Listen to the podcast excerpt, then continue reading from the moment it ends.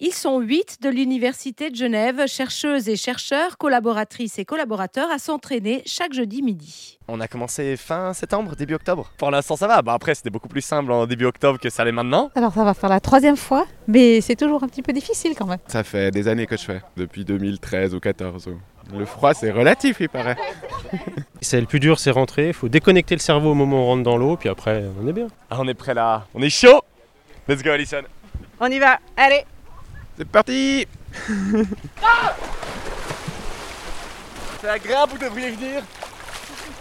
Alison, Simon, Guillaume, Marion et les autres courent pour une bonne cause, comme l'explique Carole. On nage cette année encore pour la Fondation Avenir Madagascar, donc c'est aussi une motivation supplémentaire.